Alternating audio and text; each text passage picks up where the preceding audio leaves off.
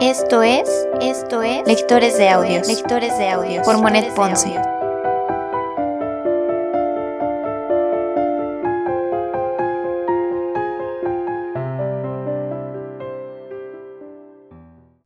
Primera temporada, primera temporada, Cartas a Teo, Cartas a Teo de Vincent Van Gogh, de Vincent Van Gogh.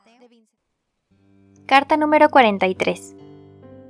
Sabrás que actualmente estoy afuera desde las 4 de la mañana, porque es difícil estar en la calle durante el día a causa de los transeúntes y muchachos. Y también porque es el mejor momento para ver las grandes líneas cuando las cosas están todavía en el mismo tono.